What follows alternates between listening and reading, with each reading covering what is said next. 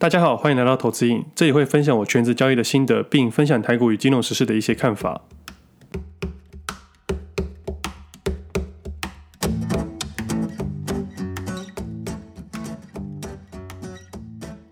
今天时间四月三十号星期五，这是我第八十集节目，我是魏的。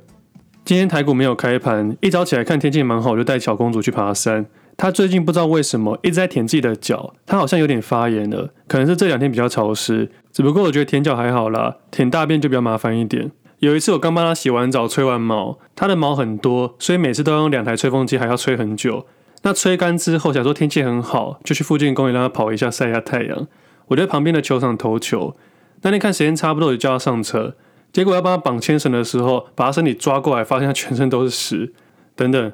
等一下的节目会比较多屎的东西，所以如果你现在吃饭的话，就先停停，或等一下再听。我记得他小时候真的会吃屎，我第一次看到他吃屎的时候，真的吓到发抖，我觉得很不可思议。但后来上网查才知道，原来幼犬容易有吃屎的行为，因为对他来说，粪便里面可能有一些养分。但后来长大，他就没有再吃屎了，变成玩屎。其实他有时候从公园回来的时候，我都觉得为什么他身上会有大便？我想说是他自己跌倒或者怎么样。甚至还怀疑是别人用屎丢他的，直到有一次我在公园亲眼看到他看到一堆屎的时候，很兴奋的冲过去，滚在地板上翻来翻去，我才发现原来他是玩屎啊！那个时候我真的认为我家的狗真的心里有病，小时候在吃屎，长大了一玩屎。后来我上网才知道，原来狗的天性会用粪便在自己身上增加气味。其实这种行为源自于他们早期身为野外捕食者的年代，继承狼的诱惑。狼会通过在粪便上打滚，以此来隐藏自己的气味，避免捕食猎物时被发现。后来上网查之后，才排除我们家小公主有病这件事情，所以才常常听到长辈说狗改不了吃屎。但其实改得了吃屎了，但就会变成玩屎。所以你们每次在 IG 上面看到的照片，大多是刚洗完澡的样子。下次如果他在玩屎的时候，我再拍给你们看，你们一定会彻底对他改观的，因为他那个样子就是全身涂满了大便，然后对你微笑。一副好像在挑衅你说还要再洗澡一次。那今天刚好是四月的最后一天。其实我从二月份开始就改成一周录一集了。那今天告一个段落，我就跟大家解释一下。去年的时候，我分享投资、交易、理财，接到蛮多的合作，也有几个专访。但这些对我来说都是新的挑战。我不太喜欢露脸，也觉得自己没有什么资格可以分享。所以每次专访的时候，我都有点小紧张，甚至会想在专访的前一个小时取消专访。但当时的自己是抱着学习的态度，几乎都去尝试。那尝试了半年之后，才知道自己想要什么，喜欢什么。其实还有很大的原因，就是要量力而为了。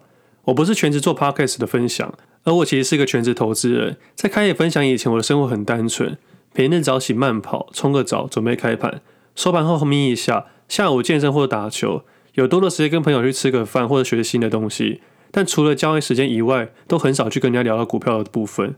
那去年这样的转换对我来说是个过渡期。要增加额外的事情，所以还在调整。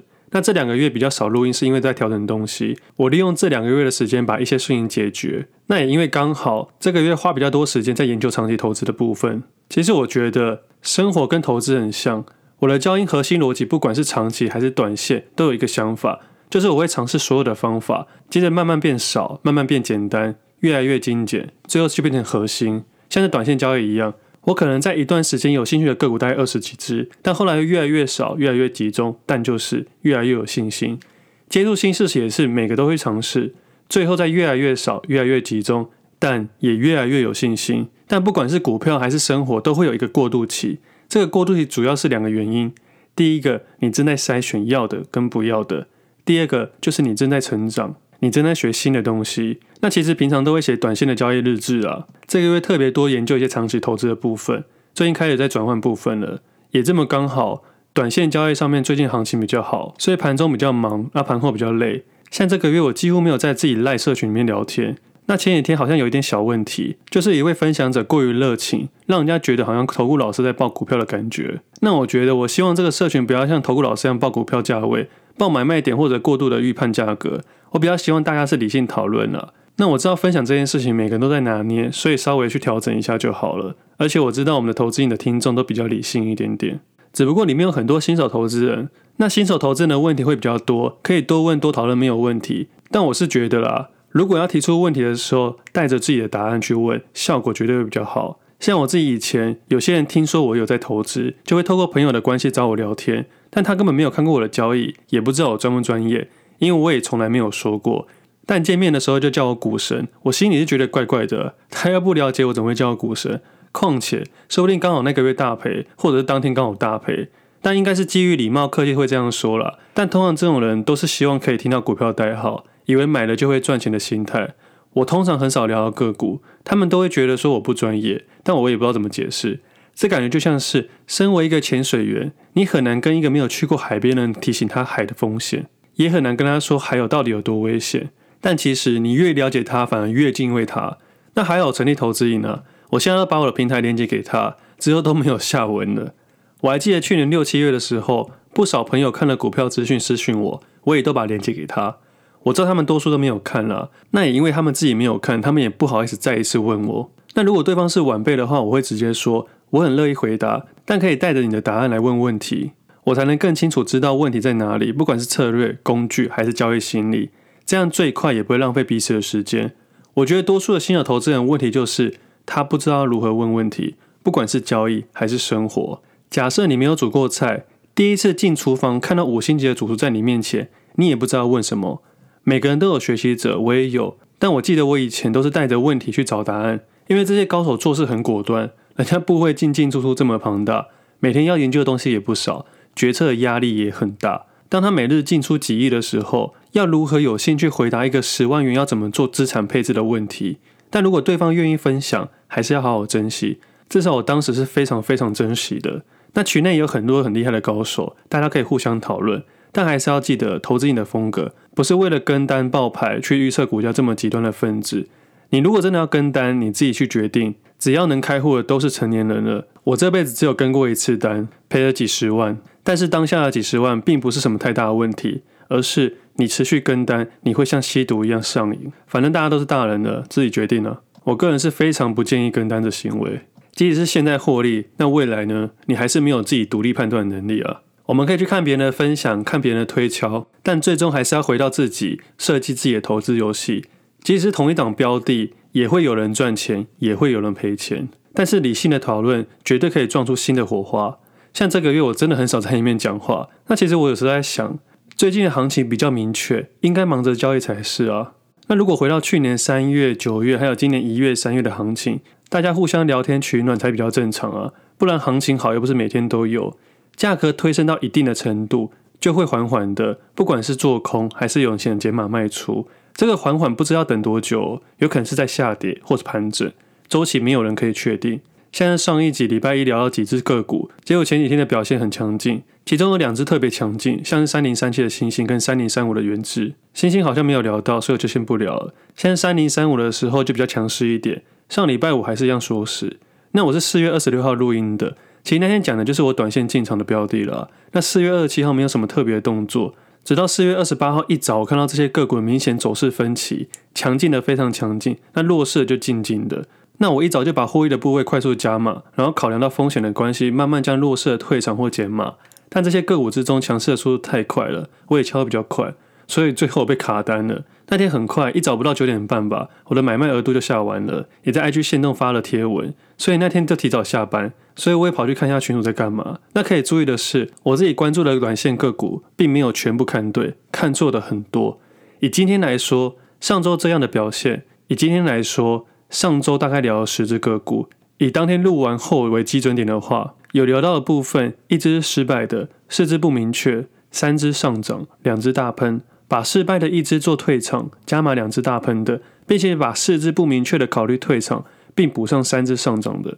我不知道你们听不听得懂我在说什么，但其实原则就是比较利益原则。多数人分享的太弱留强就是这个意思。最后你的账上会留下一个满意的部位，也有比较多的资金去运用，强势也会特别强势。那二十七号那一天自己没有太多的调整啊，只有到二十八号的时候才快速调整。当然，就像我说的，你一定要先停损。但这会是一个好的停损，因为你看到后面有更大的商机啊。这也是我之前分享的停损停到小。我当时说有点变态，就是因为这样子。你停损后有更多的资金去运用在对的地方，你的当下是舒畅的。我喜欢下跌盘或上涨盘有趋势的样子，盘整盘最难熬了，但这就是市场。但盘整盘可以用选择权卖方，但是多数人其实可以避开这个地方了。我们避开了下跌盘跟盘整盘就好了。反正那天一早下的部位比较快，就是很快就结束了。其实我比较少特别在节目上提到短线交易的个股，因为我调整速度很快，停损很快，听众听起来会很乱，所以都用慢慢建议的。老听众应该比较有感觉啦。现在聊的东西比当初还要再深入，但都是建立好的观念，现在只是在验证跟应用而已。新加入的听众会比较辛苦一点，但这不是什么收费的会员制哦，盖住什么股票代号，然后说花钱才能看到隐藏的股票，这种脑破落的游戏。只是我会担心我提到的个股，新加入的听众会乱冲，那真的很危险。所以还是回到上面刚刚聊的，非常不建议跟单。所以节目还是多数建立到观念跟风险意识。那最近还有调整的是长期部位，它是要做关键决定的。去年在节目上分享了五只主要持股：日月光、红海、南亚科、宝成、正新。那前面三只科技股就不再多说了。那我在过年前还在抱怨宝成都不动，结果最近也上去了。正新轮胎一直都温温的，也没什么好讲的。而且我相信没有人会注意后面两者，因为太无聊了。大家还是会喜欢注意主流科技股。那这个月的节目录比较少，是因为我在研究前面三只个股以及金融环境的调整，还有一些金融政策。那最近这段时间，台湾主要科技类股开出财报，目前都开得很不错，但就是预期之中的决定。我也将我的决策跟一些看法写在 PressPlay 里面。主要那时候是依序解码南亚科、日月光，再来会红海，现在多一个正新轮胎。南亚科调整完了，日月光和正新轮胎上周调整完了，只是觉得很好笑啦。以前我自己做决定自己知道就好，现在都要整理出一个理由，搞得有点麻烦。那就算了，毕竟有更多理论去支撑，也能更有信心做一些决定。这边可能听众会想问说，为什么财报开得好还要退场？我简单分享一下我自己主观的看法啊。但这不代表未来股价会上去或下去，只是一个部位上的调整。我待会再分享一些实际的观念。在去年进场的时候，我预期疫情是短期的问题，大家一定会怕，一定会恐慌，这是很正常的事。当时自己的短线交易也不会太快切入，但长期的部位我敢切入，因为我有时间的优势。这个疫情，你只要时间够久，它一定会结束。但多久你不知道，一年、两年还是五年不知道。但我有的是时间等。所以长期的部位才敢进去，但当初的设定就是疫苗出来，财报出来开得好，经济热度达到，我就会考虑减码。回听过去九月的节目就知道了。我当时说长期部位就是 all in，这一指的 all in 是你准备好了资金投入，但是不要使用任何杠杆。准备好的资金就是你的闲钱，每个人不一样。有些人是一万，有些人十万，有些人百万，有些人是一亿。那现在各项研究都符合我当初的条件，所以我也决定开始减码。其实还有一个很重要的原因，是因为我找到其他我喜欢的长期个股，主要有四只，目前已经布局好两只了，另外两只正在布局。那现在还在写那些资料，也不想太草率的去讲，我想要完整的分享。那回到退场的部分，假设以退场的资金概念，假设投资人获利一百万，我自己的方式会将这笔资金退场，把资金买入新的长期部位。这样的方式比较简单，但是我的做法会进阶一点点。我会将获利的部位使用一些商品来参与一下短线的行情，这边就会变成卖出长线的标的，做多短线的个股。我用最近的日月光为例好了，我主观认为日月光的长期我要退场，但我主观认为财报会开得不错，那就可以用权证买一点点参与后半段的行情，心里就不会有那种鱼尾给别人赚的感觉。那权证下的部位只能是获利的百分之多少这样子，而且要当做一个泼出去的水。那这其中的转换比较复杂一点点，就是原本的短线个股加上因为长期退出资金的转换，转换到新标的以及原本的杠杆。我不知道讲到这边大家听不听得懂，但我心里很清楚我在干嘛。那我本来就是决定四月要这么做了，所以在三月底的节目就开始分享了，那时候就已经决定了。所以我先以南亚科先退场，接着日月光和正新。那这样使用反杠杆的交易概念是可以用在期货或权证。挑选权证是因为不用担心超额风险，所以也因为这样子，我四月很忙。因为一开始长期部位要转换的个股是五只，现在剩两只，就轻松多了。那另外，因为我前阵子一直骂权证有问题，这样会让人家觉得太过于先入为主，所以我就用这个月试回以前交易的手法，用权证，顺便配合长期部位的交易啦。我先讲结果好了，绩效蛮差的，但还是有获利了。那这个月权证的交易量做到一亿左右，那结论还是一样，券商会动手脚，动到我都觉得很烦。不过我觉得还好啦，预期之内的事情就不会太过于在乎。就像跟风险概念一样，你了解这件事情自然发生的时候，你就能淡定一些。所以我知道会动，所以就没有这么的阿杂了。我只想试看看他们有没有改，答案还是一样，我没有误会人家。那之后我还是回到原本的交易节奏跟交易的部分，因为权证交易到后面你会觉得太伤神了，获利如果没有大大提升的话，是浪费你的时间。还是交易其他的东西比较简单一点。但我还是要再次强调啊，因为部位不同，部位小的获利的确很高，效率也很高，但就是有限额，游戏规则一样，只要不是大涨，你就会赔钱，所以胜率低，人为因素高。我每次在卖的时候，都要等他们愿意收回，并且调回他们舒服的价位，我才能去卖。有时候想买的时候，也买不到我要的部位。反正就是这样子。五月份开始就不会这样做权证了。我只是想知道他们有没有因为台股市场成交要变大而改变。毕竟过往他们都说来不及避险，现在没话说了。台股这个月交易量平均快要四千亿，避险只是借口。我这个人是这样子，实事求是。我也担心我误会人家，也好奇如果避险变便利的时候，他们会不会恢复正常？所以最后还是要回归到金融环境的问题，不是交易人的问题。但我还是要说，可能有很多人做权证赚很多钱，但以我的交易策略来说，太伤神了。而且我有更好的选择。那成交量根本不是什么重点，重点还要看获利金额。那做权证的优势真的对我来说比较小了。但我还是要再次强调哦，做股票比较好，杠杆还是少用，尤其是现在的行情，一个回档就会把你所有的获利全部吐回去了。回到交易市场，最近只有科技类股还没有表现，其他都乱涨。以我的主观意识来说，我在最近将今年切入的短线个股开始慢慢退场，把目标放到科技类股上面，但依然不会积极做空。自从三月九号到现在，都还没有考量到要做空的事情。勇敢做出一个错误的决定真的很重要。那新手投资人一样，尽量不要做空。你可以在下跌的时候享受一下减码的滋味，把部位放到小一点点，这样子即使是下跌，即使没有做空，你也会觉得很开心。那自己的短线交易策略比较快速，有在交易的投资人可能比较清楚，大概就是这样子。那今天周五没有交易，所以有多的时间去录音，所以这周变成两集录音了。那今天的内容可能会比较难一点点，那我们会把重点放到投资人的部落格上面。那现在会主要经营的是 Podcast、Press Play、Facebook 跟部落格还有 IG。那差不多频率都决定好了。原本的 Podcast 预计是一周一集，因为我也不知道大家会不会觉得一周两集太多，也没办法得知，毕竟这是单向分享的。那我待会在 FB 上面发这个 Podcast 的分享，我知道我的听众都比较冷静一点点，但是我还是想知道大家的想法。希望维持两集，或者是有些想法或者回馈，都可以在这篇文章下面跟我说。你们真的很冷静，要不是有后台的数据，我真的很怀疑到底有没有人在听我的节目。不过也感谢大家的支持跟分享，不要低估你们每一个小小的力量，你们的每一个分享都可能带来很大的影响。那今天天气很好，大家没事出去走走，不要再玩股票了。今天节目先到这里，我们下次见，拜拜。